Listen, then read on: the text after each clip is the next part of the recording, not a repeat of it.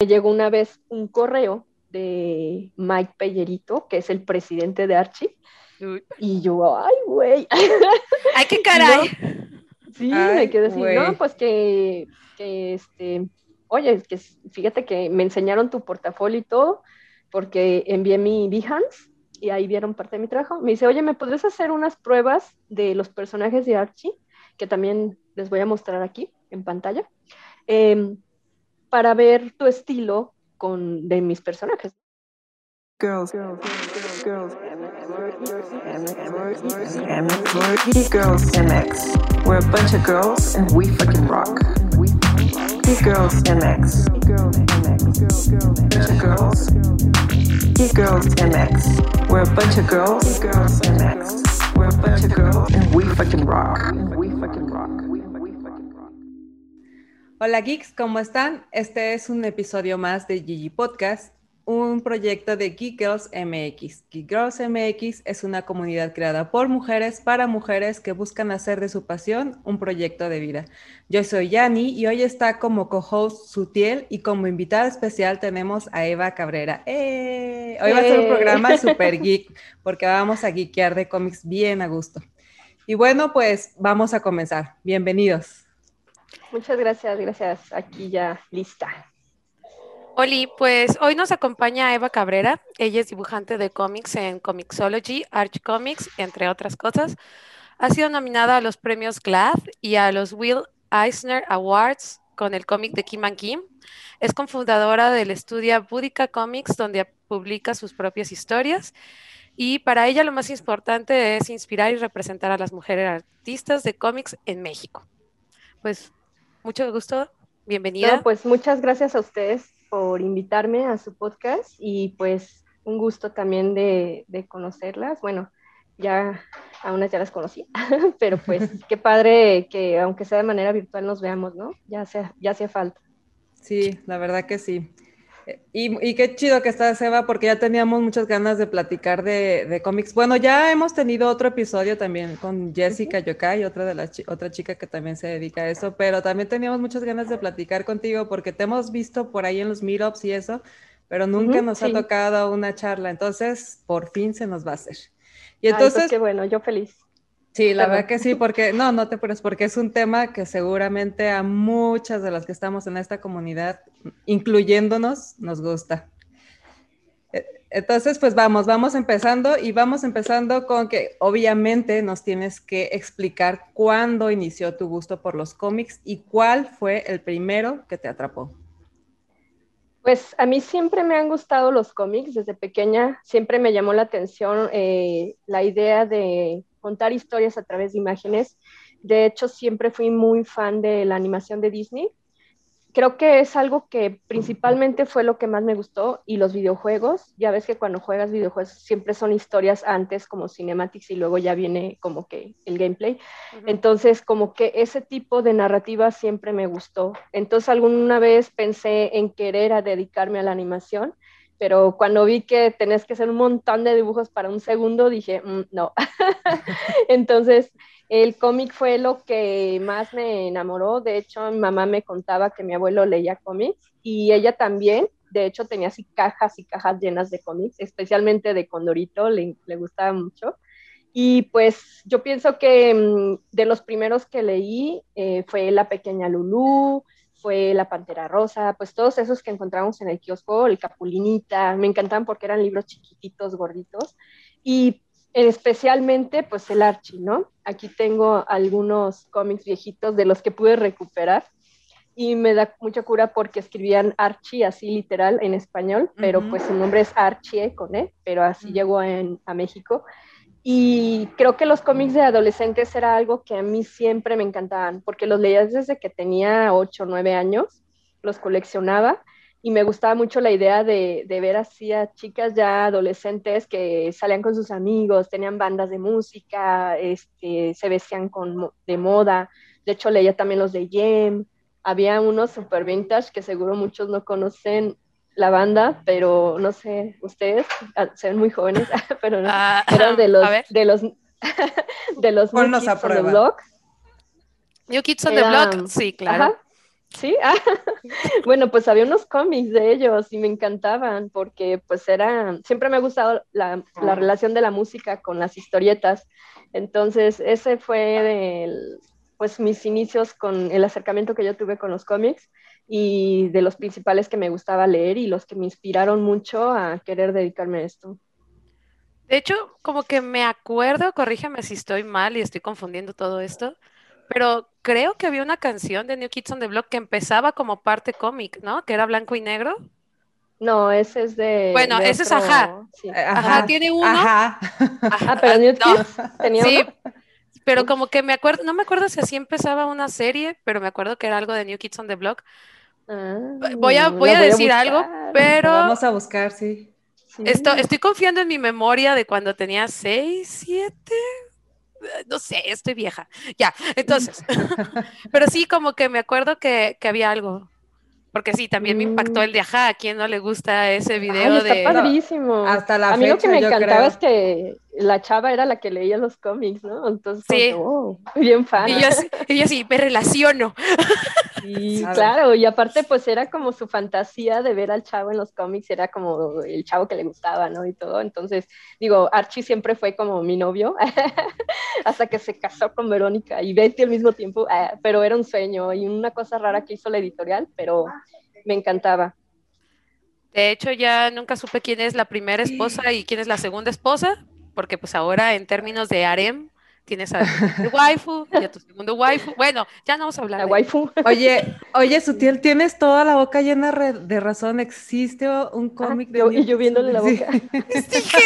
estaba medio loquita, jugaba Nintendo. De hecho, me acuerdo de mis primeros juegos, que era un juego muy, muy ñoño en el NES, se llamaba Lolo, pero empezaba con una cinemática de que él iba así por la vida con su novia Lala, y eran dos bolas, y una bola rosa.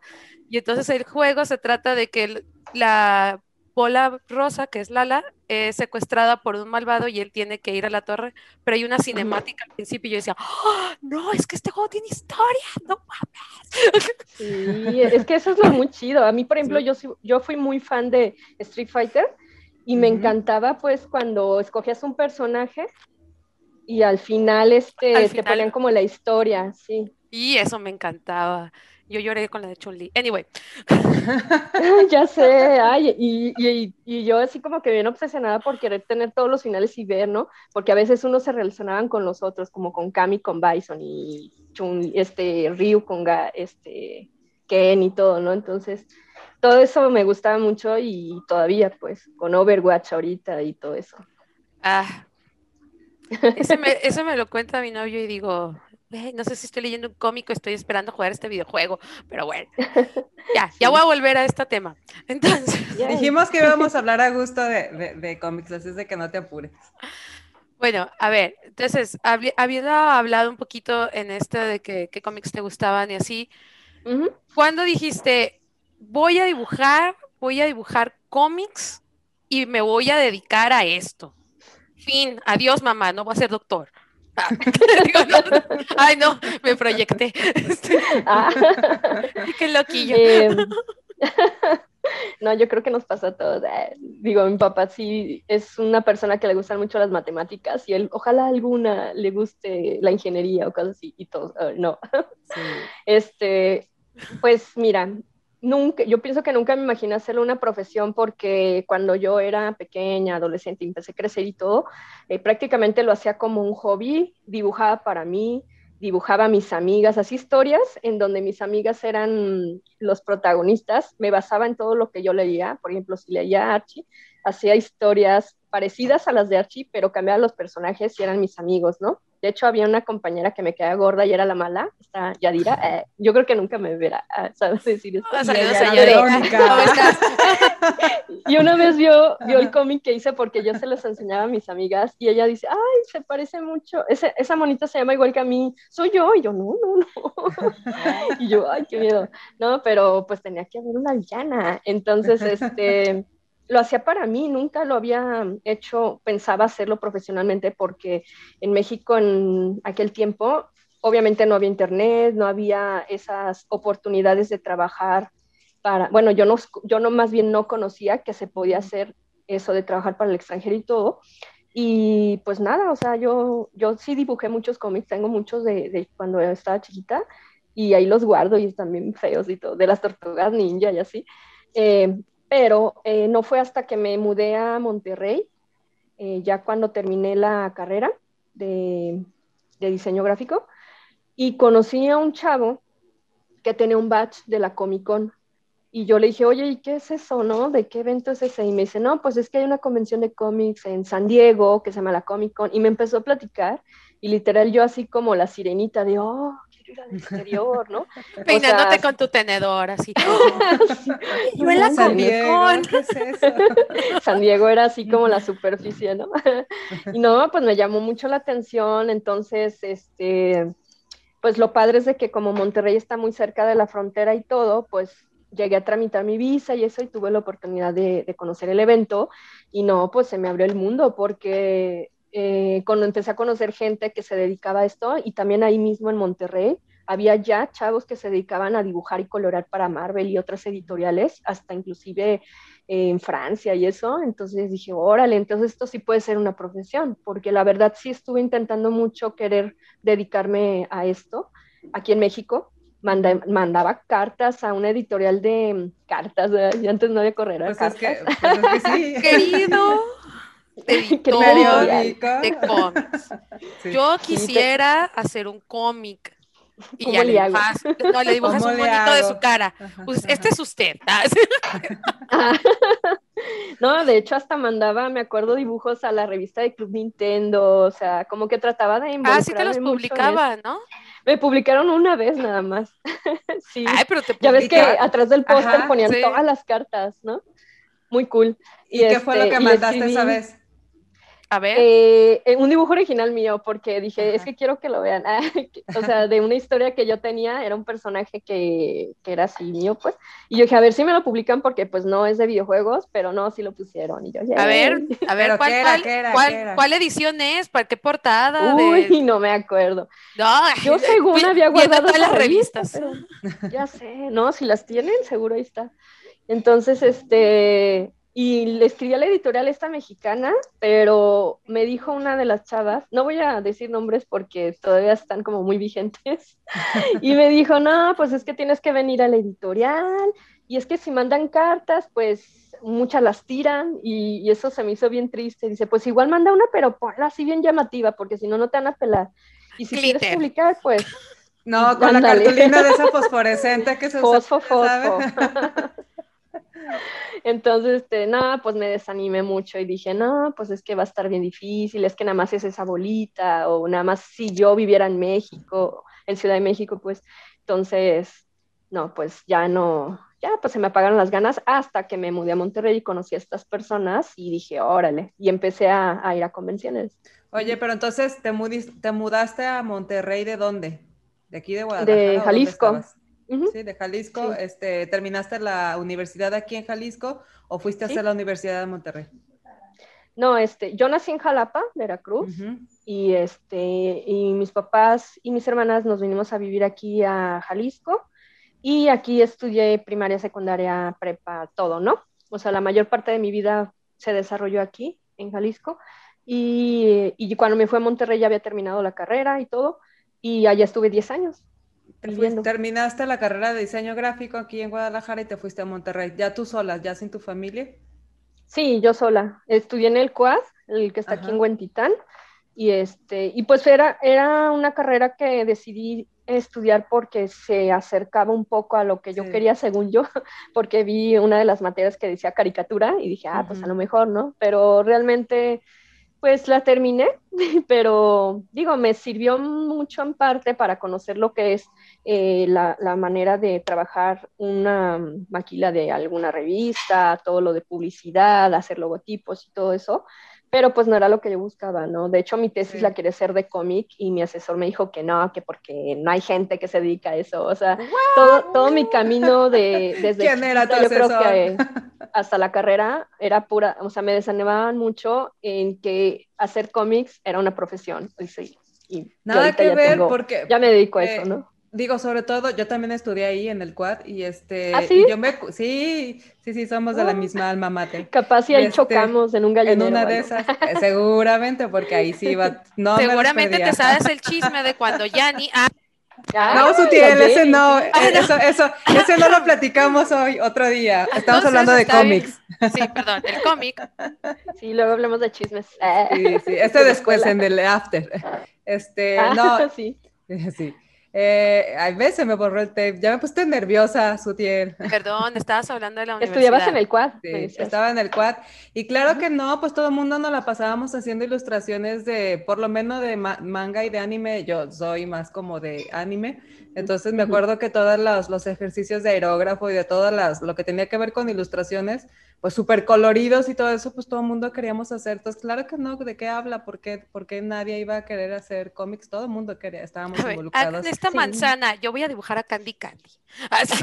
Pues de Pues es hecho que sí. lleg- sí, pues llegó- el anime llegó en los noventas, creo. Ajá. Este, y no, pues fue un boom porque pues en la televisión está Cincella, está Candy, está Sailor Moon y todo.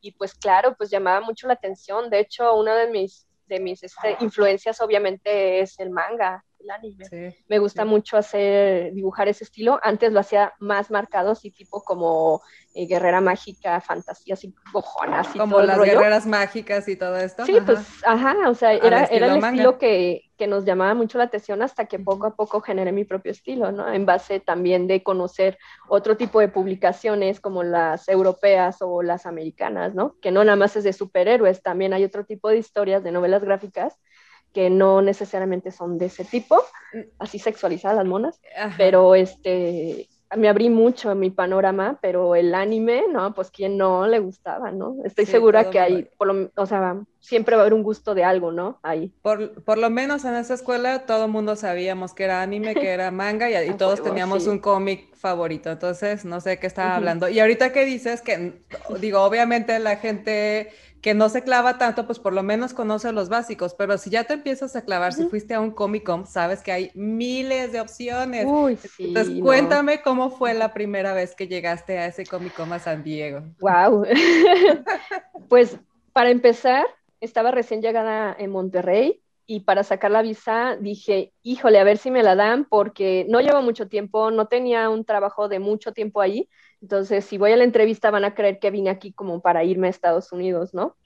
Entonces, la verdad tuve mucha suerte cuando fue a hacer la entrevista. Me dieron, mis amigos me dieron algunos tips de, no, pues tú nada más contestas lo que te digan, este, tú sabes, ¿no? Porque a veces uno da información de más o cosas de esas, ¿no? De hecho, me tocó en la fila unos viejitos que la señora andaba diciendo, pero no nos vamos a quedar allá, ¿eh? Y así toda nerviosa, y yo dije, ay, güey, no, dije, que no me toque el gringo malo.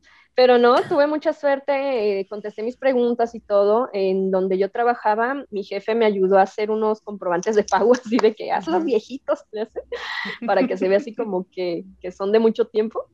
Y este, no, no tuve problema y me la dieron. Y cuando salí de la embajada, ya, dije, ya nomás. Voy a Comic Con. Y este, sí, de hecho llevé la, eh, la inscripción esta de, te tienes que registrar para ir allá, como con pase profesional, si quieres. Bueno, yo como hacía ya cómics ahí, aunque sean eh, no de editorial, pero ya producía, podía sacar un pase profesional y ese está bien padre porque no te cobran, o sea, te lo autorizan y tú puedes entrar todos los días así, nomás. ¿Y te dan Entonces yo llevaba esa hoja y se la mostré a- al tipo porque él me dijo, ¿a dónde vas? Y le dijo, no, voy a la Comic Con de San Diego. Y como saben que todo el mundo de Monterrey va para allá, o sea, la gente, pues más que nada del norte, eh, ya como que sí me creyó, bueno, ¿no? ¿Y dónde te vas a quedar? ¿Y en qué hotel? Entonces ya todo eso ya más o menos tenía información y pues a toda madre.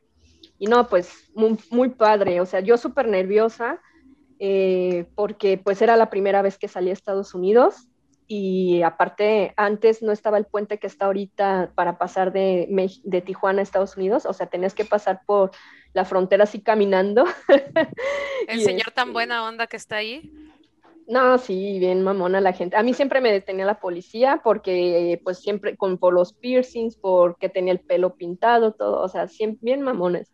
Pero, pues, al final, este, llegué sin problemas y no, pues, es un sueño. O sea, de hecho, cada que, que voy siempre es algo muy nuevo para mí porque, pese a que ya conozco toda la dinámica, la ciudad y eso, eh, es, ay, no, es, es, muy padre. Yo siempre digo que por lo menos una vez la gente tiene que conocer el evento, porque cada vez ahora ya con todo lo de, de entretenimiento de, de, los, de las plataformas de streaming y eso, hay más, ¿no? Lo malo es que disminuyeron un poco lo que es el cómic, pero porque le dan prioridad a todo lo de la televisión pero no, es una experiencia muy chida y, y aparte empecé a conocer gente muy, muy chida, que es bien curioso, porque cuando me preguntaban que de dónde venía, siempre creían que era española, pero yo no, soy mexicana, porque decían, ¿de qué idioma estás hablando? Y yo, no, pues soy de México. Y, este, y siempre me preguntaban que dónde estaba mi mesa, y yo, no, es que vengo de asistente. Y total que me, me, lo decían tanto que le dije a mi mejor amiga Claudia, de, oye, ¿y si ponemos una, una mesa aquí el próximo año o algo? Y como no lo vimos tan, a veces tú piensas que lo de Estados Unidos es grandioso, pues lo, lo, sobrevaloras. Ajá.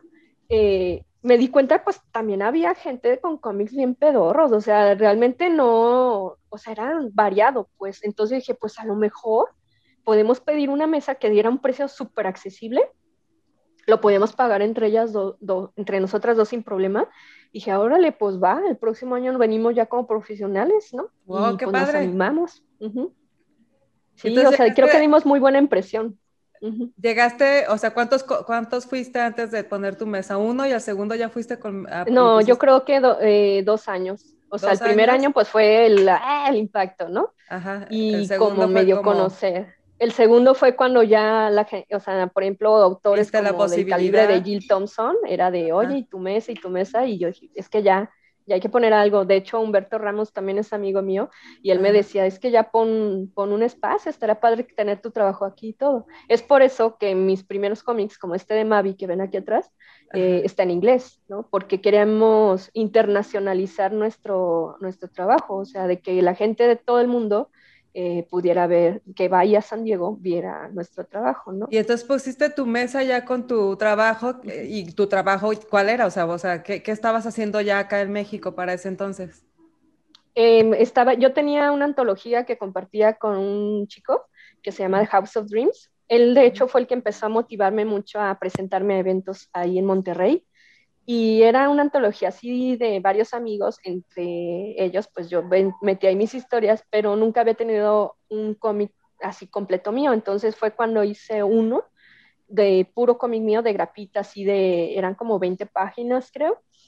Y poco a poco, ¿no? Así como que fui metiendo más cosillas, stickers y todo para regalar, bookmarks y eso.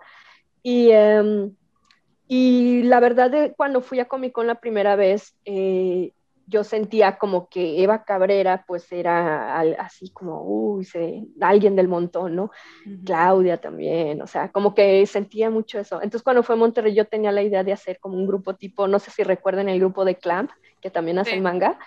Uh -huh. Ah, pues yo soñaba hacer un grupo de, de dibujantes de cómic, ¿no? Entonces en Monterrey quería, hacer, quería buscar chicas que se dedicaran a eso, pero la verdad fue muy difícil porque la gente de Monterrey es muy complicada, la verdad.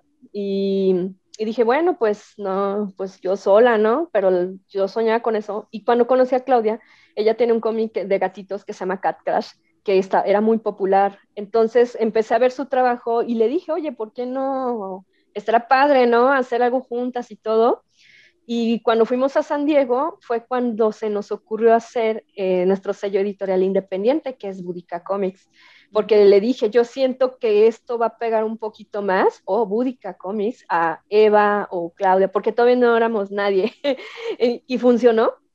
Eva El ya con mente año, empresarial, sin saber, ¿no? Sí, sí, es que yo notaba mucho eso, de que sentía que necesitamos una imagen que nos representara a nosotras como mujeres artistas de cómic, eh, para poder irnos introduciendo en el medio de, pues ya sabes, que estaba gobernado por hombres uh -huh, en México uh -huh. y necesitamos algo, ¿no? Que, que levantara nuestra voz. Entonces, eh, el segundo año fue cuando llevamos nuestra primer, nuestra primer novela gráfica compartida entre Claudia y yo. Hicimos varias historias ahí, cada quien la suya, pero la dividimos a la mitad para que sea así como todo, como uh -huh. una antología. Ya con el sello de Budica Comics llevamos unas bolsitas y todo muy fresa, con postales, y regalamos a editoriales y a amigos que acabamos de conocer. Y nos presentábamos y no, somos Budica Comics y todo, y este es nuestro trabajo. De hecho, el primer libro es como un tutti frutti de mucho tipo de historias, como para que vean el tipo de estilos que, que manejábamos, como un portafolio. Y no, pues muy padre porque ya a partir de ahí fue cuando nos fuimos para arriba, ¿no? Y, y la gente empezó a, a ubicarnos más y, y, a apreciar más nuestro trabajo. ¿Y ya, ¿Y ya vivías de eso en ese entonces? O sea, ya no. ¿no? hacías otras cosas. No. O sea, cómics seguía siendo un poco tu hobby, tu, más tu pasatiempo. Uh -huh. Digo, sí, ah, seguro te dejaba un poco, pero no vivías de eso todavía. No, es algo que entonces. estaban construyendo apenas y no podía dejar un trabajo fijo, ¿no? Es que la verdad, el ser dibujante eh, en México es un poco difícil. Al, ahorita yo siento que es menos, pero en sus inicios era muy, muy difícil, entonces tenía que dedicarme a trabajar como diseñadora gráfica, entonces sí. buscaba trabajos de esos en agencias, que tengo un montón de historias de terror de eso, pero este pero me sacaban, me pagaban mis cuentas y todo, entonces, pero Oye, poco luego, a poco fui soltando eso. Luego haces tu cómic de terror de tus historias en agencias. Mucha gente se va a identificar con eso, sí, estoy segura. Sí, seguro yo también. Oye, pero fue súper buena estrategia eso de haber hecho un sello, porque sí, o sea, bien lo dices, si para ahorita es un poco complicado, para ese entonces era mucho no, pedir sí. que una mujer estuviera Uf, bien parada en, en ese, uh -huh. en ese medio. Entonces, pues si eso no te funcionaba, que obviamente no lo justifico para nada, pero bueno, si eso no te funcionaba, es que, pues uh -huh. estaba, fue muy buena estrategia hacer un, un, sello en donde no dijera precisamente qué género eras, ¿no? Sí, tú sabes que, que antes así hacían mucho las mujeres escritoras, sí, ¿no? Sí, que se, ponían su apellido. O su seudónimo. O su seudónimo. O el nombre de... de... su marido. Exacto. Ay, sí. sí, sí, sí, así. Esa es la triste historia, pero bueno. Sí. Este, y entonces, déjame recapitular. Si estabas ya con lo de Budica Comics, ¿en dónde entra lo de Comixology y H Comics? ¿Esto va después uh, ya, o ya, antes? Uh, sí, muy, mucho después. O sea, eso, con, en los trabajos que tuve posteriormente ya con editoriales, ya es posteriormente a todo lo que se luchó, ¿no? Para llegar a eso. Uh -huh. Pero primero fue Búdica, este, que Búdica, eh, el símbolo de Búdica, que va a aparecer en pantalla, es el símbolo de una reina guerrera celta que peleó contra los romanos y quisimos tomar la imagen de este personaje que de veras existió que es como nuestra China, pero que sí, que sí era real, porque admiramos mucho eh, la fuerza de las mujeres guerreras. Entonces queremos que eh, Búdica nos representara, nada más que obviamente hicimos un cambio ahí con el nombre, con U y las Ks y todo, para darle diseño. Y, este, y viene el, en perfil búdica leyendo un cómic, ¿no? Entonces, nosotros básicamente queremos proyectar con este, con este logotipo a nuestro estudio y aparte para inspirar a, a otras chicas en querer animarse a dedicar a, a, hacer esto, porque yo pienso que a veces es un poco intimidante eh, ver todos los proyectos que hay que, nos, que a veces no ven mucho de, de mujeres mexicanas eh, y a veces dicen, no, como yo cuando era pequeña, de que no, es que no se va a poder, no, está bien difícil, uy, para que me acepte el editor, porque pues el vato pues nada más acepta, a lo mejor morras bien buenas, no sé, X, ¿no? Pero pues eh, es parte de nuestra, nuestro estandarte, pues, este, proyectar eso y, y que las chicas se, se, acerquen a nosotros, inclusive, porque a veces uno, a mí me da pena de, de ir con un güey que ya tenía trayectoria y preguntarle cosas. De hecho, sí hubo veces que, que como que no te quieren decir mucho, ¿ah? Pero no, este, yo totalmente abierta en ayudar y informar y decir, ah, mira, pues hazle así o vete acá o presenta tu portafolio mejor así porque de esta manera a lo mejor es mucho papeleo, entonces algo más que llame la atención, no sé, ayudarnos, ¿no? Es, es nuestra prioridad en Búdica Comics. Sí, y, y, y sigue, sigue tu, tu, amiga este, Claudia contigo en Búdica. Sí, seguimos trabajando, eh, o sea, toda Búdica es como parte de nosotras, nada más que ahorita estamos dedicándole más atención a, pues, a nuestros trabajos con las editoriales. Uh -huh. De hecho, ella acaba de, de, entrar en Marvel, ¡ah, imagínense!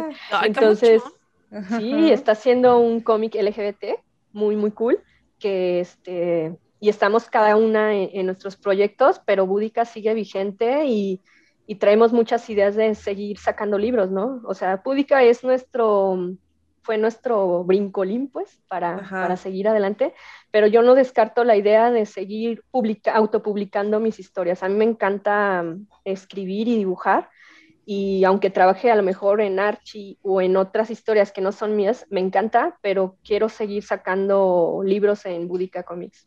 Ok, entonces sí, ahora sí cuéntanos cómo fue lo de Archie, porque digo, fue, fue, platicábamos uno de esos sueños que nunca te imaginas que se fuera a hacer realidad. ¿Cómo es esto? Estabas en Búdica y te dijeron, hola, ¿cómo estás? Soy de Archie Comics. ¿Le caes o qué? Hola, ¿qué Te manda el Uber. Ah, no, espérate, no. Te manda el Uber. no, ah, no, no. Es otra cosa. Todavía no había Uber. Este... Manda el taxi amarillo, pues. Ay, no, tampoco. Ah, qué regordos. Ah, bueno, ya. Estamos diciendo puras verdades aquí. Bueno, bueno sí, tengo una historia de terror de taxis. Bueno, olvídalo. Ya. Entonces. el chisme al final, ¿eh? en el after. No, este. Ay, pues fue bien padre porque eh, previo a Archie, eh, yo trabajé en un cómic que se llama Kim and Kim, que es este que tengo aquí.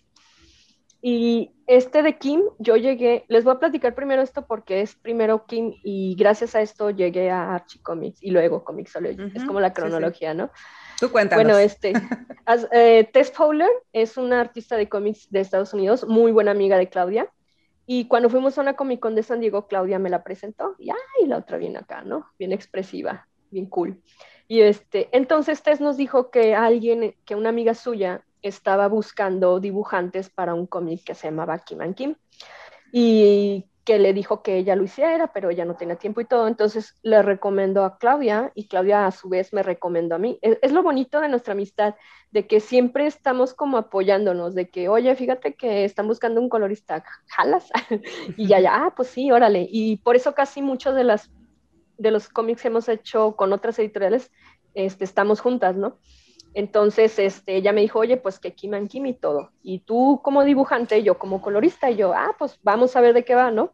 Bueno, total que Max Visagio es la editora de este cómic. Ella es transgénero y tenía la idea de hacer un, este, unas mejores amigas casa recompensas y la historia era como, como comedia, pero tenía drama y ciencia ficción y todo, o sea, tenía de todo. Total que leí el script, me gustó muchísimo porque la verdad está muy divertida la historia y todo este rollo LGBT lo ponen de una manera muy, muy natural, o sea, realmente no, no es un drama clásico en donde sufren y todo, sino son dos mejores amigas que tienen situaciones y están pagando sus, sus cuentas a, así bien a duras penas y viven en una camioneta. Entonces, eh, Max pues le hizo unas pruebas yo de dibujo y le hice unas páginas y no, pues le gustó mucho y nos incluyó a Claudia y a mí en el equipo de Kim Kim para poder buscar un publisher. Y, y acá lo curioso es que mm, queríamos nosotros dirigirnos a Dark Horse, pero Dark Horse nos dijo, me encanta tu proyecto, pero em, ya tenemos uno parecido que se llama Bounty. Entonces, de hecho, un chico también de, de México eh, trabajaba en ese de Bounty como editor. Y nosotros, híjole, no, pues no le hace, ¿no? Pues fuimos con Boom Studios, fuimos con varios, ¿no? Total de que Black Mask fue el que adoptó a Kim and Kim y empezamos a publicar con ellos, ¿no? Y lo curioso, bueno, lo bueno es que estamos hablando en español, porque si hablara en inglés ya me tiraría mucho a la crán. Es que fue muy gracioso porque, porque unos, unos, creo que la persona que tenía la historia de Bounty empezó a tirar mucha, mucho hate a Kim and Kim, porque eran, ay, que muy parecidas y no sé qué, pero así hate mal pedo. ¿No? Total de que nosotros con, ah, no, pues estamos aquí, ni modo, con Black Mass, no es una editorial tan grande como Dark Horse, pero pues igual estamos felices de trabajar ahí, tener el proyecto, ¿no? Bueno, total que Bounty la cancelaron porque pues no pegó. De hecho, tuvo reviews en donde decían que la historia empezaba muy lenta y todo. Y tú lo and Kim desde el número uno, las morras ya están haciendo un desmadre. Entonces, eso le gustó mucho a la gente y nosotros seguimos publicando, ¿no? Pero nunca, nunca hablamos mal de Bounty ni nada como ellos lo hicieron. Y yo dije, mira, y Dark Horse no nos quiso. y toma la que el primer tomo de Kim and Kim eh, fue nominado un premio Eisner. Y yo de ¿what? Wow, ajá. Digo, e-, esa es, esa es una pregunta que quiero hacerte. Ajá, que es, para los que no estamos familiarizados, explícanos qué, cuál es el premio Eisner. Sí, Sí, ahorita. Entonces, bueno, la cosa es de que gracias a esto hubo mucha apertura para todos, todo el equipo. Y yo una vez le comenté a Max de que me gustaba mucho Archie y le dije, ay, es que Archie todo, y era mi novio y eso. Y es que siempre en Comic Con hay, hay un stand de, de, Archie Comics y en los últimos días prácticamente te están dando los cómics baratísimos. Entonces yo iba así con mis libros y todo, ¿no? Y hasta me regalaban y así, ¿no? Sí, quiero estos 60 para mí, gracias, en la paca. Literal, o sea, sí, no, es que, es que allá en San Diego sí hacen descuentos, o sea, es lo chido. Y, y le contesto de, de Archie y me, y me dice, ah, pues yo conozco a un editor, le dice, déjale, déjate lo traigo. y yo, ¿qué? No, no. ¿Así de what? y el editor con su dona y su café. ya estaban cerrando, ya estaban haciendo, cerrando caja y todo. Y yo, ¿cómo, ¿cómo crees? Le dije, no. Bueno, total que regresé y me dice, no, ¿sabes qué? Es que ya se tienen que ir y todo, pero yo le voy a pasar eh, tu contacto para que, pues, para decirle, ¿no? Y todo el rollo, yo, ah, no, pues qué padre, ¿no? Pero pues dije, no, pues ya que, que me hablen y todo, no digo, es Archie Comics, ¿no? Es una editorial muy vieja, ya tiene muchos años y prestigio y todo. Entonces, este, me llegó una vez un correo de Mike Pellerito, que es el presidente de Archie, y yo, ay, güey. Ay, qué caray. sí, me quedé así, no, pues que, que este oye, que fíjate que me enseñaron tu portafolio y todo, porque envié mi Behance y ahí vieron parte de mi trabajo. Me dice, oye, ¿me podrías hacer unas pruebas de los personajes de Archie? Que también les voy a mostrar aquí en pantalla, em, para ver tu estilo con, de mis personajes, ¿no? Y yo, ah, pues órale, ¿no? Y ya, se los mandé a Alex Segura y a Jamie Rotante, que eran los encargados de, de recibir trabajos y todo. Y ya pasó un año y yo creí que ya nada, ¿no? Había pasado. Entonces, este, me escribe Jamie Rotante, la, una editora, y me dice, oye, pues tenemos un proyecto que se llama Betty Verónica Vixens. Me dice... Ah. A ver, enséñale bien, porque sí, sí, sí. Digo, para los que están escuchando esto en Spotify, este es un capítulo que tienen que ir a ver a YouTube porque está lleno de material visual que les va a encantar. Entonces, por favor, paren, bueno, terminen de escucharlo ahí y luego van a YouTube. Y luego ya van a verlo sí. claro. Entonces me dice, eh, lo que pasa es que yo una vez dibujé un cómic también de, de, chicas que eran así medio rebeldes, motociclistas y todo. Me dice, estoy haciendo un escribiendo un cómic de Betty y Verónica, pero es un cómic muy aparte del universo que es Archie, ¿no? O sea, no, o sea, sí sale Archie muy poco, pero las protagonistas son todas chicas de Riverdale y son bikers y todo el rollo. Entonces me dice, que ¿te interesa? Ay, todavía, ¿no? Y yo me dice, ¿te interesa? Dice, para que... Pues, y tú déjame pensarlo. Y tú, yo nací para esto. me lo estoy tatuando ahorita. yo, motociclistas y, las chicas de Archie, dije, mi mero mole. Dije, no, pues claro que sí, ¿no? Y pues como son bien vintage los de Archie, me mandaron el contrato por correspondencia. Eso fue muy raro. Me mandan la hoja de fírmala y luego regrésala. Y con un paquete así de un montón de cómics de, de Jughead, de Sabrina y así, y así de bienvenida al equipo. Y yo, ¡ah, qué bonito! No, o sea, fue, fue maravilloso porque desde que reinventaron los cómics de Archie, porque siempre eran los viejitos, empezaron a sacar New Riverdale con los dibujos de Fiona Staples y fue cuando dije, wow, o sea, ellos están este, arriesgándose ahorita en conseguir nuevos artistas con nuevos estilos para hacer nuevas historias, ¿no? De hecho, ya ves que hacían el de Archie contra Depredador y luego el de Afterlife, que eran zombies. O sea, la neta sí estaban haciendo unos, unos sellos editoriales muy cool, los de terror y eso. Y dije, órale, y ahora viene pues que de que ahora es de chicas. Renovarse o morir, ¿no? Sí, ¿eh? porque la editorial estaba un poco en declive, por eso inventaron lo de la boda de Archie, que hasta me llevó una invitación. Venía en un cómic y venía la invitación. Y yo, maldita. ¿Es en serio que se casó primero con Verónica? Sí, y luego con Betty. pero, o sea, era como. Haz de cuenta que te lo hacían ver como si de veras pasó eso en, en la línea normal de Archie, pero era un sueño. Entonces, el final del cómic de Verón, donde se casa con Verónica, dice, ¿y qué pasaría si se casara con Betty? Y está la chica caminando a la línea temporal de Betty, ¿no? Pero nada más fue un, como un clickbait, ¿no? Así de que, uy, compren el cómic, está bien padre, pero por lo mismo de que no estaba pegando mucho ya, es que ya había, eran puros lectores viejos, viejos. Entonces... No, pero tú, eres, tú eres un lector joven dentro de sus lectores. Porque su joven mercado, leía, tu, tu, mercado, su mercado no eras tú, eras personas 10 años más que tú. Y entonces necesitaban refrescar todo, ¿no? Y es cuando sacaron lo de New Riverdale y Chilling Adventure of Sabrina, donde es la historia de Sabrina un poquillo más de, terror acá, muy chida, que hasta le hicieron serie en Netflix. Más dark. Entonces, sí, Y prácticamente, pues a través de este contacto, pues llegó otro y otro y así. Y Max fue la, no, eh, trabajé con Joe Corallo, que fue el editor del, del, tercer y cuarto volumen de Kim and Kim, y Joe fue el que me este, recomendó con Comixology. Este, prácticamente todo el equipo de Kim and Kim hemos creado como una pequeña familia, mm. somos como hermanos, y entre todos nos hemos así... Empezaron a conectar. sí, totalmente.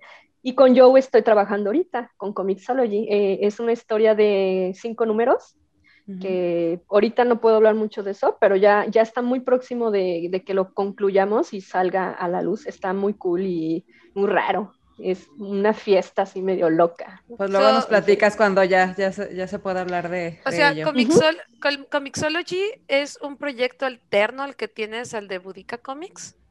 Comixology es una editorial extranjera de Estados Unidos que publica cómics eh, digitales. Ah, tienen una plataforma, una aplicación móvil.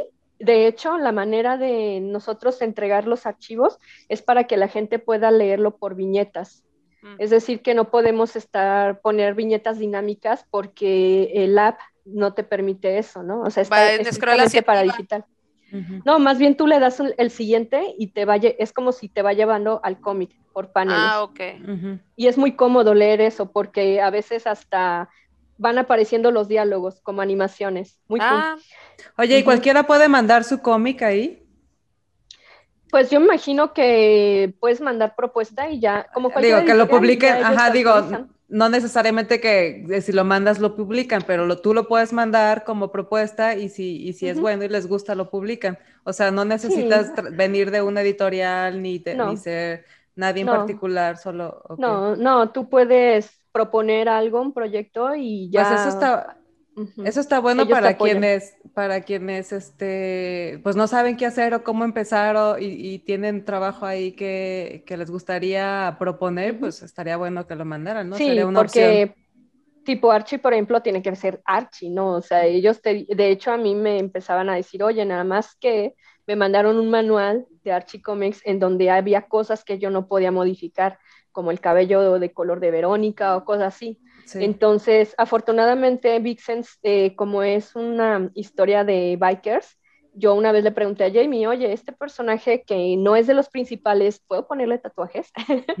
y me dijo, no, pues sí, a ver qué tal se ve. Y no, pues se ve toda madre, ¿no? Entonces, obviamente ahí me lo y me dieron obvio. Bien, bien empoderada la muchacha ahí. Sí, pero por ejemplo, Betty y Verónica no podía modificarlas tanto, ¿no? Eh, tiene sus reglas, pero hay otras editoriales como Comixology, como este, otras plataformas como Webtoons también, que, tú puedes publicar tus cómics y que la gente vaya, vaya conociéndolos y todo, ¿no? Oye, ¿y desde cuándo? Entonces, ¿cuándo fue cuando empezaste eh, a trabajar con Archie? Eh, con Archie, a ver, déjame ver la fecha del cómic.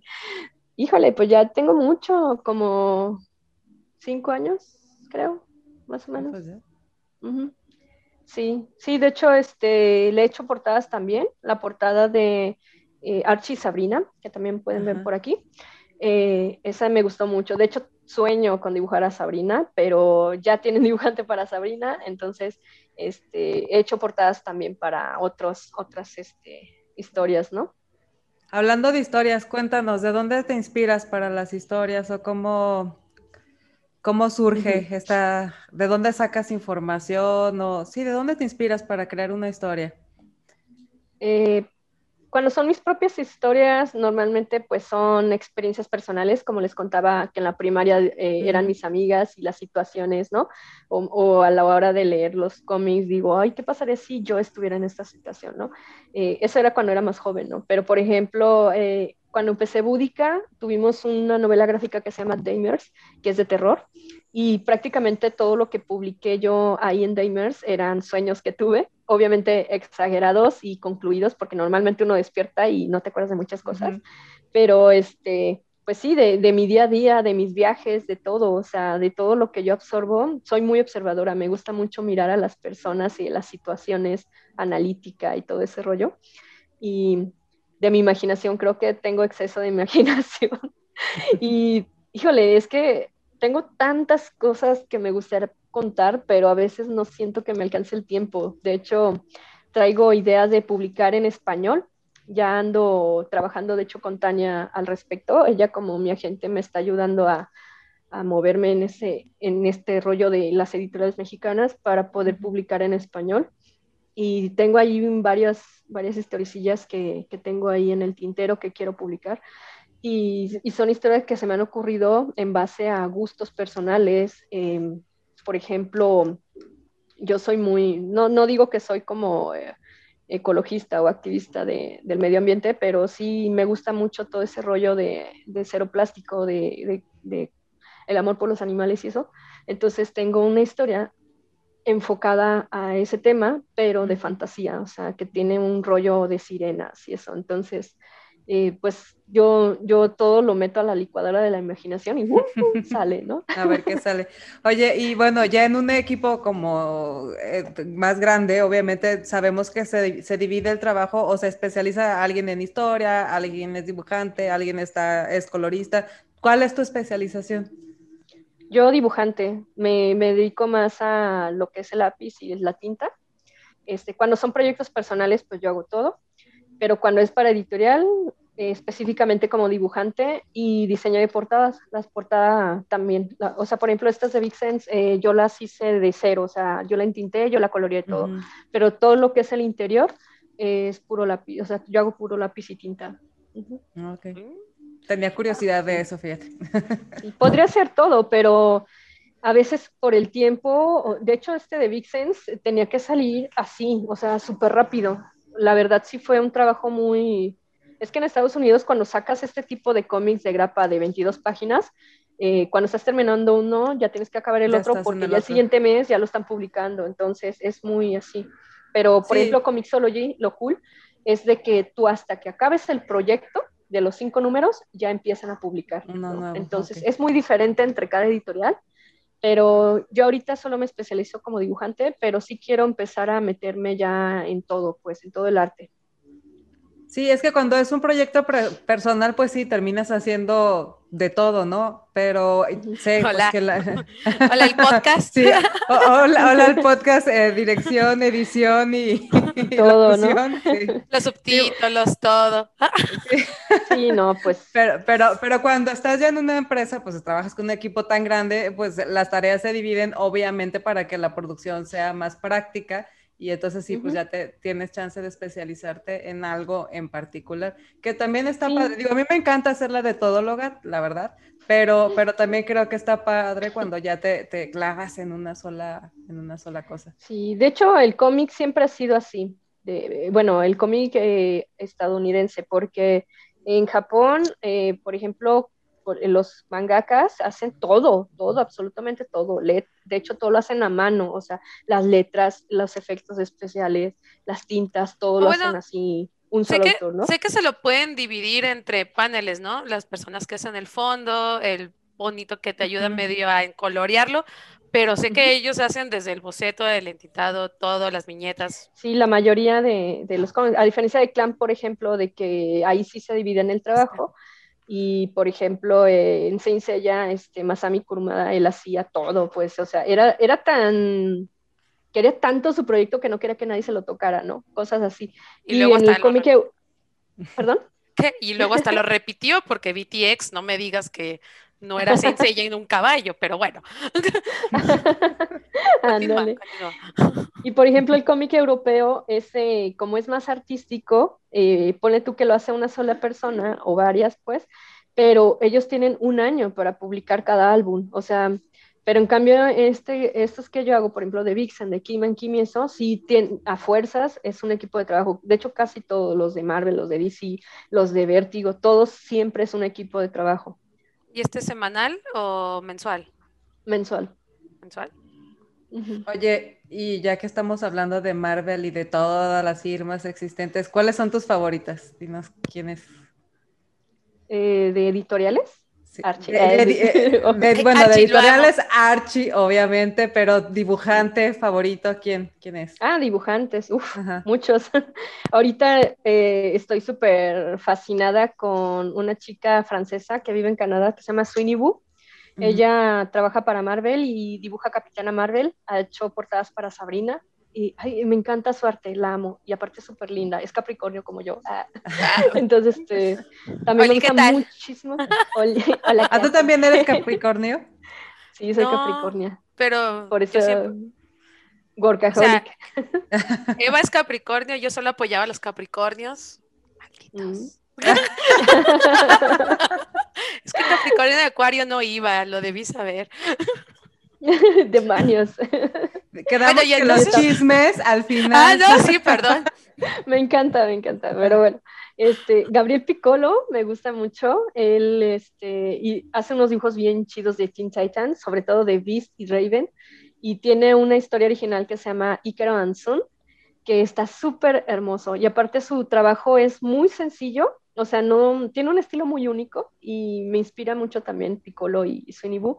También me gusta Babstar, ella hizo Batgirl, dibuja también muy estilo como Amerimanga, o sea, entre manga y superheroínas, muy sexys, muy bonitas. Eh, de aquí de México, pues obviamente mi amiga Claudia Aguirre, es ella, con ella aprendo todos los días así de que, oye, mira esto y, me ayuda, o yo le digo, o sea, siempre hay una retroalimentación ahí. Y aparte su, su, estilo ha mejorado muchísimo y me encanta, o sea, me gusta mucho cómo dibuja y cómo cuenta las historias. Tiene historias bien perras, originales, que espero algún día las saque y Ale Gámez también, ella, ella tiene unas historias muy poéticas y muy bonitas. Digo, su dibujo no es tan detallado como, como otros cómics, pero tiene una narrativa y una, y una manera de contar historias muy padres. La verdad, la admiro muchísimo por toda la trayectoria que ella lleva aquí en México y en otros países. Y pues más, pues Becky Clunan, Becky Clunan es, yo creo que fue la primera mujer de cómics en, de Estados Unidos que me gustó mucho. Ella es súper amiga de Gabriel Ba y el, el, creador de Umbrella Academy, bueno, de los dibujos de Umbrella Academy. Y este, y su estilo es muy chido, también muy estilo manga, ¿no? Entonces, tengo muchos artistas que me inspiran y me encantan.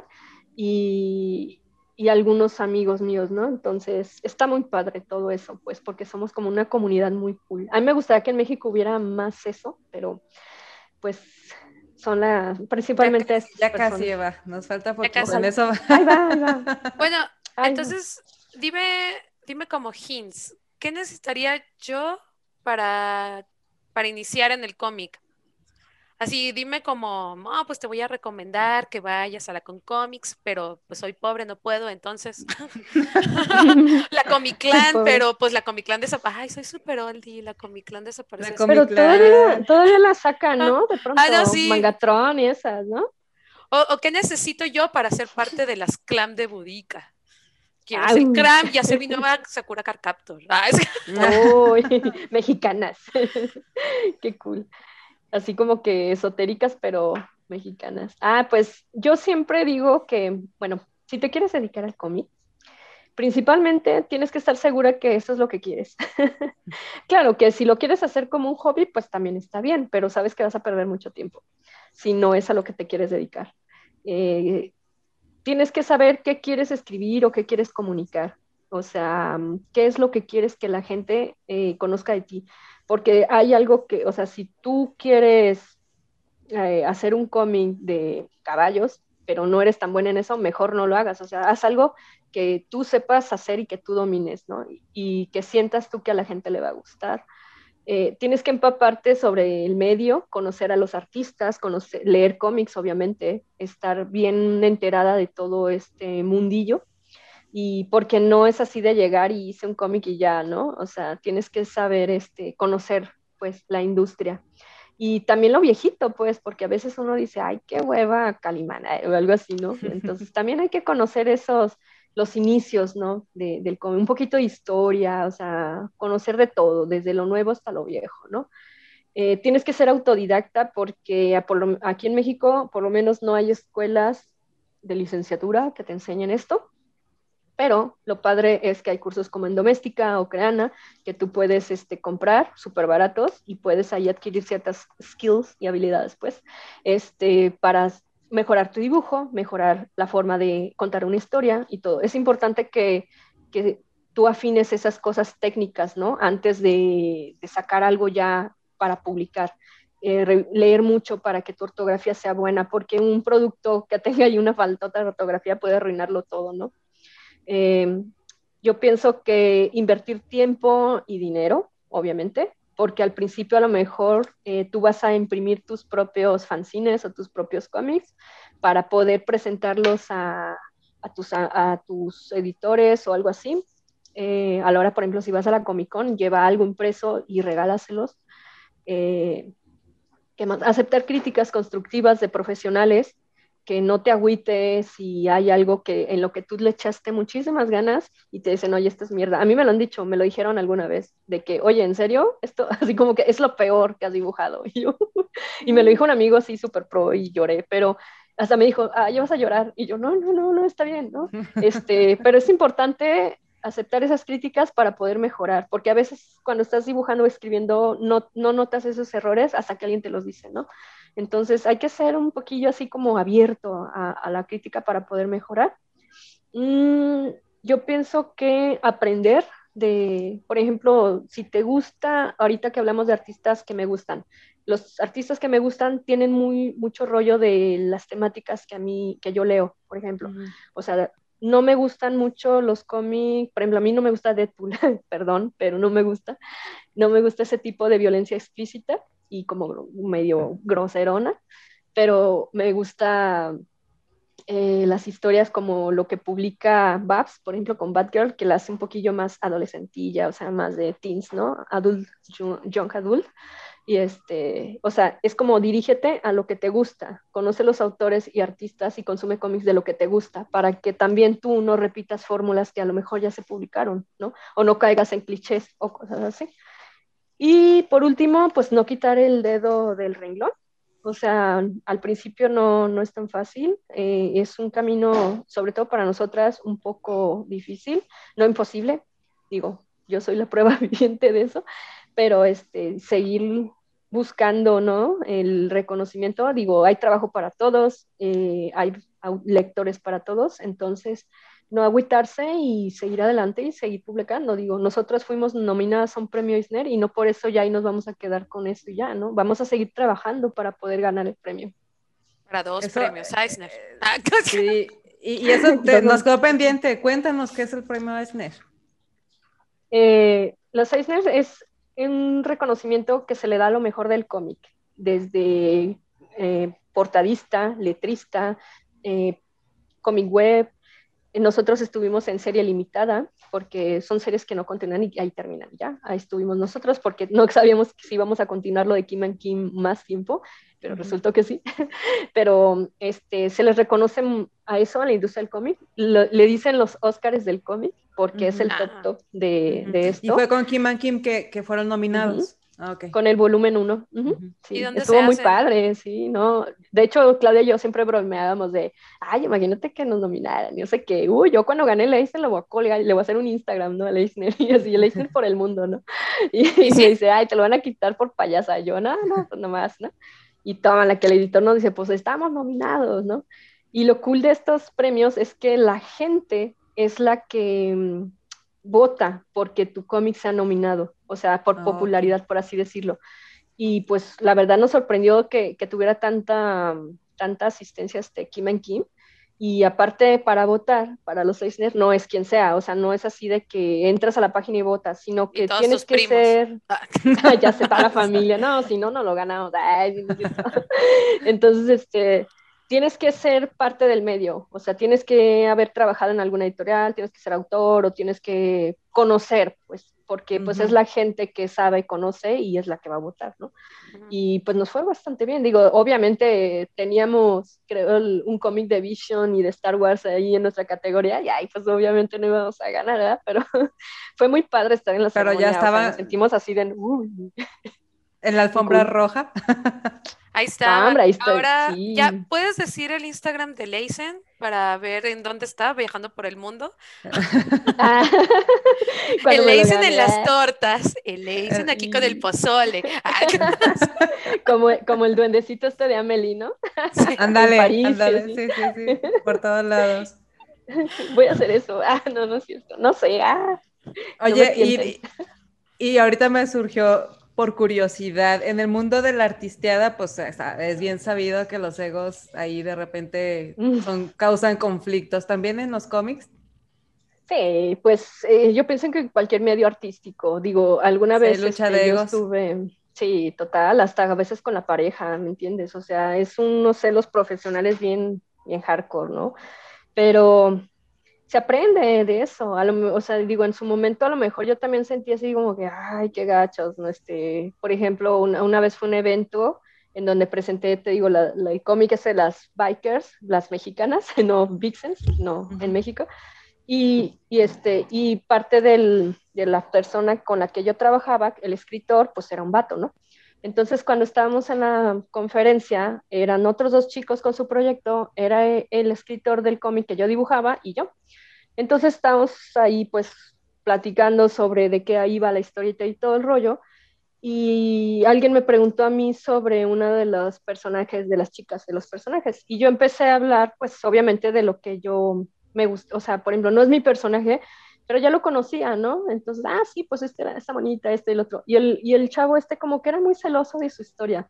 Entonces me quita el micrófono y empieza a hablar él. O sea, literal me lo quitó y yo así de...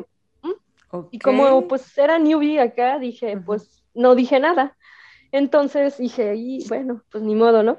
Total que terminó la reseña de cada proyecto y luego empezaron las preguntas y respuestas y un chavo se levantó y me dice, quiero, yo quiero hacer una pregunta, pero a ti, me dice, a ti Eva, ¿no? Y ya me preguntó algo y ya yo le contesté todo, pero dije, ay, o sea, se supone que son, es, es lo que yo notaba mucho cuando me, ya me metí mucho en el medio de, de cómic aquí en México, de que sí había mucho, mucho piquecillo así de, de envidias, ¿no? O sea, y yo me quedaba, ¿por qué, ¿por qué se ponen en ese plan, no? O sea, por ejemplo, yo empecé a trabajar para, mm, la primera editorial con la que empecé a trabajar fue con este Stoner, que ellos publican novelas gráficas de, de cuentos literarios, así tipo Los Tres Mosqueteros, Robinson Crusoe y eso, en formato de novela gráfica para los niños y los jóvenes, para que tengan más interés en este tipo de historias, ¿no? Hice Romeo y Julieta, y me fui con un estudio de Monterrey que pues fue el que me dijo, ay, pues quieres dibujarlo, y yo, órale, pues va, ¿no? Y el otro estudio con el que iba a empezar, o sea, con el que también estaba yo buscando trabajo, se enojaron conmigo y así, ¿por qué te vas con nosotros? Y yo, pues es por el proyecto, o sea, no es porque yo voy a estar en el estudio. Y no, pues súper así bien, ay no, dije, ¿qué También en estudios, o sea, no entre artistas, sino en equipo completo. Sí, ok. Sí, no, no, no, tuve unas experiencias ahí medio, medio feas en Monterrey y con gente también de Ciudad de México, pero también había cosas muy chidas, ¿no? Por ejemplo, hicimos un grupo de chicas, hicimos también una antología y estuvo muy padre porque ahí conocí a Sayayina, a esta Kimaro, a todas ellas, eh, a, Isabel, este, Isabel también, Fernanda, una de, Chihuahua, muy chida, o sea, sí tiene sus cositas chidas, pero de que pues es que tiene egos y todo, sí. Tiene que haber de todo para que haya equilibrio pues mientras uno no caiga en eso, ¿no? Porque te digo, a lo mejor yo puedo ser muy de, no decir mucho de mis secretos, pero nada, a mí si alguien me pregunta, oye, ¿cómo le hago? Pues lo asesoro de cierta manera. En las combes me llegan mucho las mamás de, mi hijo sabe dibujar y quiere dibujar y casi lo empujan, ¿no? Y yo así de, órale, ¿no? Pues le dije, pues si le interesa. Y el niño, no es cierto, yo no quiero dibujar, a mí me gusta el fútbol. A veces se nota que, que les gusta dibujar, pero así de que se quieran dedicar, pues tampoco, ¿no? Entonces, yo les doy por su lado, porque digo, el niño tiene que descubrirlo. Entonces, sí les doy mi correo electrónico de Búdica y pues si tienen dudas, mándame y pues hablamos, ¿no? Pero nunca me han escrito, nunca. Oye, y, y, hoy por hoy, ¿cuál es el objetivo de Búdica? Digo, porque nació porque para, les abrió las puertas a Claudia y a ti en ese, en ese tercer Comic Con, ya dijimos. Pero digo, obviamente la historia ya cambió y, la situación es otra.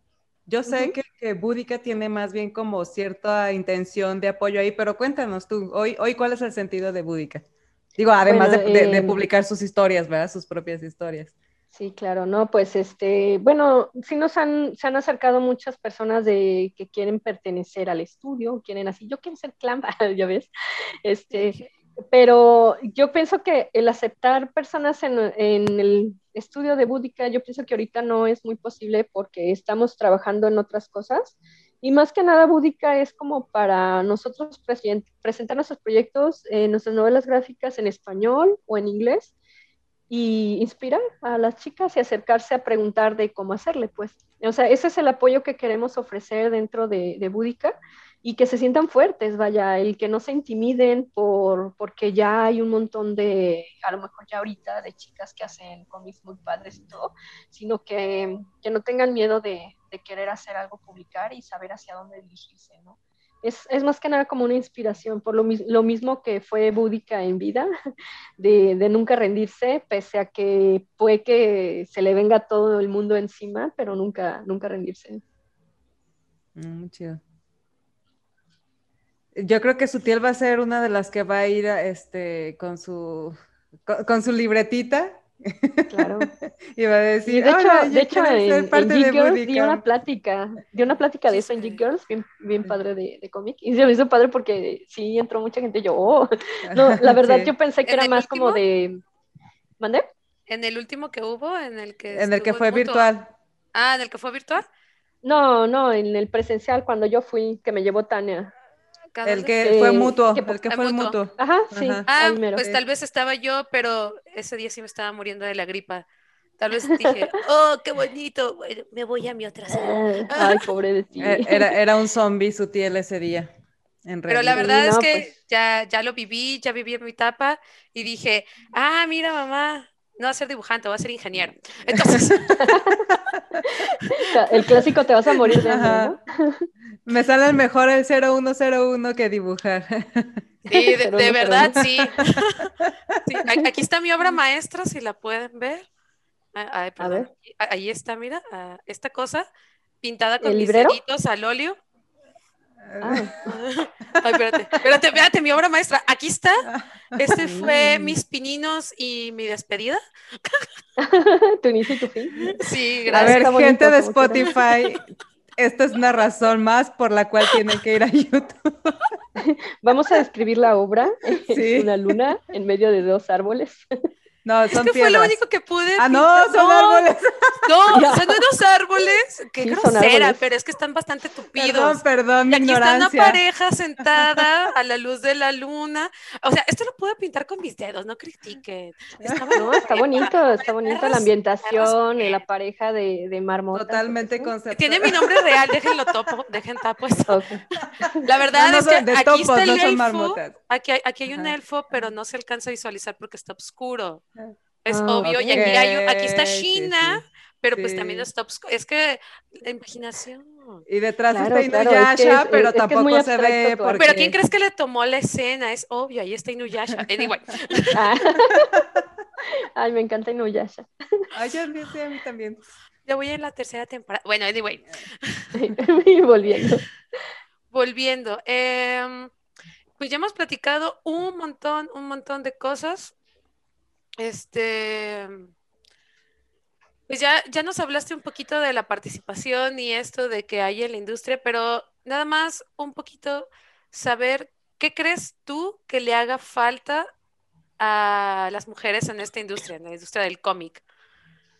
Pues yo siento a las mujeres en específico, digas, ¿En especial? hola mija, sí. Ah, ok, este... toma, este es un lápiz, mija. Ahí está. Ponte a dibujar, a trabajar, mijita. No, este, yo pienso que afortunadamente eh, el Internet nos abrió muchas puertas para poder tener acceso a, a, todo lo que no podíamos antes cuando comenzábamos como artistas de cómic. O sea, ya puedes ver videos de autores en donde te hacen tutoriales o cosas así. Y hay más herramientas como amo Pinterest, por ejemplo, para las referencias y cosas así. Entonces, eh, yo he visto también que, que, dentro de todo esto de la industria del cómic, las mujeres se han representado mucho, no tanto como quisiera, pero ahí vamos. Yo siento que vamos por muy buen camino y pues que, que haya más, ¿no? La verdad, a mí me gustaría también que las que ya estamos en, dentro de, del área profesional, también entre nosotros nos, nos apoyemos y y no nada más estemos metidas en nuestros propios proyectos, sino que también entre nosotras, este, no sé, hagamos algo y, proyectemos esa comunidad, ¿no? Que, que es lo del cómic. Em, y pues yo pienso que en México falta mucha, pues mucho menos ego, más empatía, más colaboración, inclusive si lo, por lo mismo de que somos pocas, entonces tenemos que ofrecer más, ¿no? Y pues eso, seguir inspirando a, las chicas de que de, veras quieren dedicarse a eso, porque estoy segurísima que hay un montón de talentos ahí encerrados en sus casas sin saber qué hacer, ni cómo comenzar, ni hacia dónde dirigirse, ¿no? Y pues yo les invito a, que en Budica Comics este, se acerquen conmigo o con Claudia en los eventos y si tienen preguntas, pues vamos a ayudarles, ¿no? Sobre todo en eventos, porque a veces los correos electrónicos son una locura. Mejor en persona, me gusta mucho hablar en persona.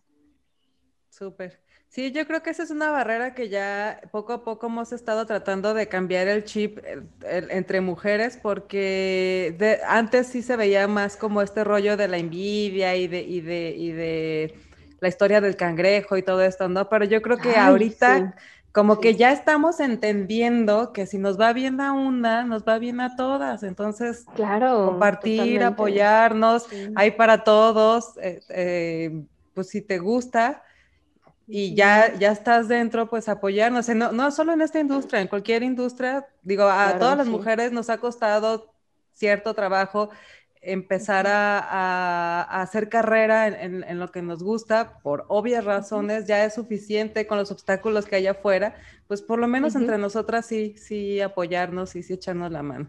Sí, es lo que yo noté mucho en G Girls cuando fue ahí a Me Too. Ay, se me hizo tan bonito porque eran un montón de personas, por lo menos yo que no conocía, y luego, luego sentías la aceptación, o sea, y el que todas, sí, todas, vamos a la conferencia, nos anotamos, la rifa, ay, o sea, era el como café. que era un ambiente bien bonito. Sí, nomás pongan canapés vegetarianos, no pude ah, comer nada, y soy alérgica a la manzana, y yo, no. Oh, no. ni, manzana. Ok, la próxima vez vamos a poner. Pero, de hecho... Este, y, y de hecho, permíteme, eh, perdón. Ah, es que, es que ya ves que decías que no solamente en el medio de, del cómic, sino, por ejemplo, también a lo mejor hacer colaboraciones. Por ejemplo, yo como, como persona que sabe contar historias con dibujos, a lo mejor juntarme, por ejemplo, ahorita con, estoy con La Roja, con el hermano de Yael, haciendo un cómic relacionado a las drag queens, por ejemplo, ¿no? Entonces, buscar a lo mejor también ese tipo de conexiones para abrirnos un poquito más al público, llegar a otra gente, ¿no? Sí, abrir el segmento y, y, pues crear cosas nuevas, innovadoras que todavía no se hayan explorado. Sí, súper buena idea. Sí, pues, pues básicamente eso es lo que queremos en, en los, en los meets que tenemos en Geek Girls es que se conozcan, se empalsamen, se cambien sus tarjetitas, un cafecito, y las pongan locas y luego ya, vamos a hacer algo. Sí, y luego ya se abrazan, se cambian bufandas. Ah, no, eso fui yo. Y sí ha funcionado. sí funciona, porque de verdad han salido varios proyectos de ahí, han salido buenas alianzas y por lo menos buenas amistades, entonces, y, y buenas historias. entonces, sí, sí, sí funciona. Sí, me encantó, la verdad. Una chica me regaló una, un papelito con semillas de jitomate y lo sembré el ah, año pasado y, y, bien padre, porque sí salió y todo. Y, Era su, mi tortuga tarjeta de presentación, ¿no? Sí, sí está muy padre su proyecto y, y la sembré y todo y y mi tortuga feliz con los jitomates.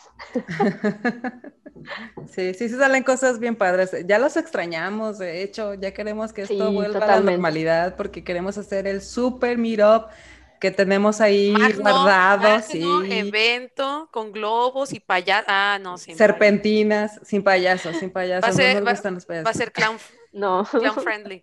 Ah, no. Clown friendly. Clown, clown free, perdón. Clown free, clown free. Yo recuerdo que no me gusta eso. Anyway.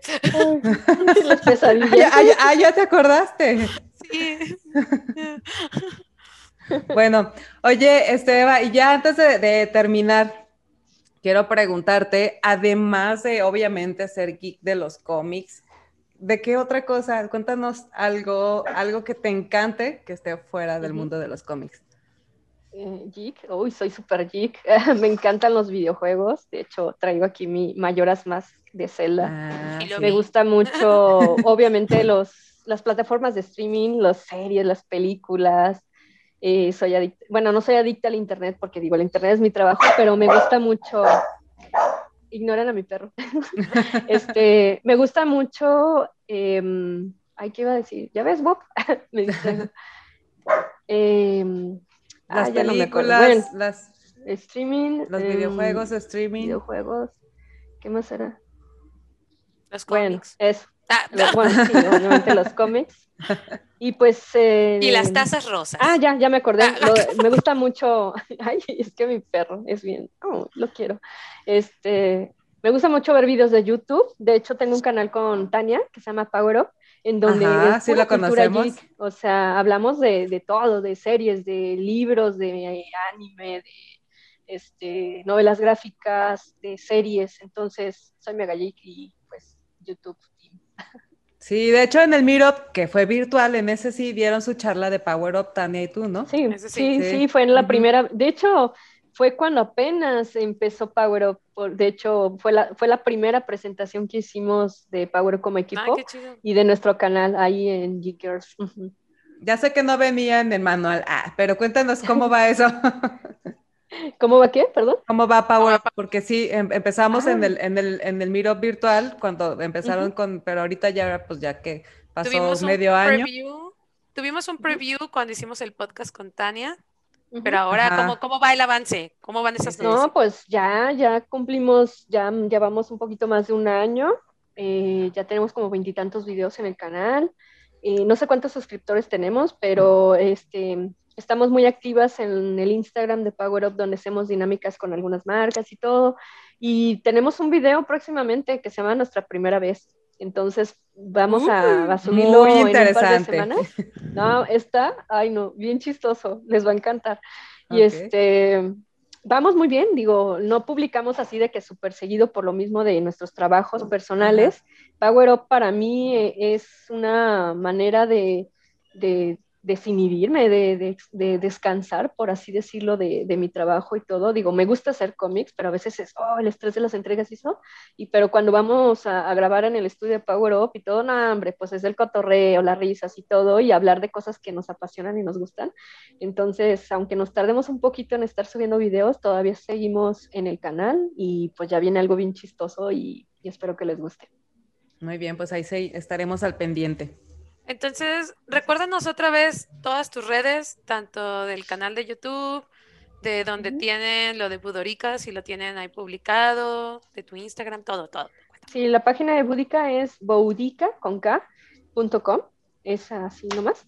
Eh, también está en Instagram, o sea, pueden buscarnos como Budica Comics en todas las redes sociales y a mí como Eva Cabrera en todas las redes sociales también y Eva MX en YouTube, me parece. Si no entran a Power, Power Up, Eva Cabrera le ponen en el buscador y ahí vienen todos los enlaces a, mis canales, porque también tengo uno de viajes y un Facebook de, libros y cosas así, pues. Y si no, de todas formas ya saben que aquí en la descripción siempre les ponemos todas las redes sociales, entonces Eva nos las pasa y nosotros se las publicamos en la descripción, entonces para que, para que las busquen. Y bueno, chicas. Sí, o sea, todo el mundo, aparte ya, ya, ya suenas bastante, entonces todo el mundo ubica a Eva Cabrera, ¿no? Ay, qué padre. Y ya, ya suena, ya suena. Este, bueno, chicas, pues se nos acabó el tiempo. De hecho, ya nos pasamos, pero que Elías estaba bien padre la charla. Sí, la verdad que sí, ya, ya, ya, teníamos ganas de platicar con Eva de, de cómics. Este, y bueno, ya que andamos en lo de las redes sociales, les recuerdo que nos busquen a nosotros en las nuestras. Son, estamos en todas como Geek Girls MX. También nos pueden encontrar en, nuestra página que es geekgirls.com.mx. Recuerden darle like y suscribirse a nuestro canal de YouTube y de Spotify. Y bueno, pues muchas gracias chicas por su tiempo, gracias Eva por compartir tu historia con nosotros. Nos quedamos al chisme del after. Ese... Ese se los debemos. Y bueno, pues muchas gracias. Nos vemos el siguiente miércoles. Bye bye. Gracias. Adiós. Girls, girls, girls, Girls MX. Girls,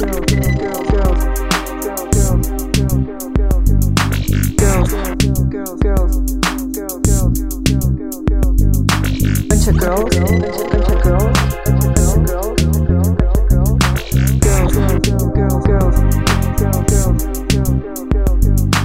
girls, girls,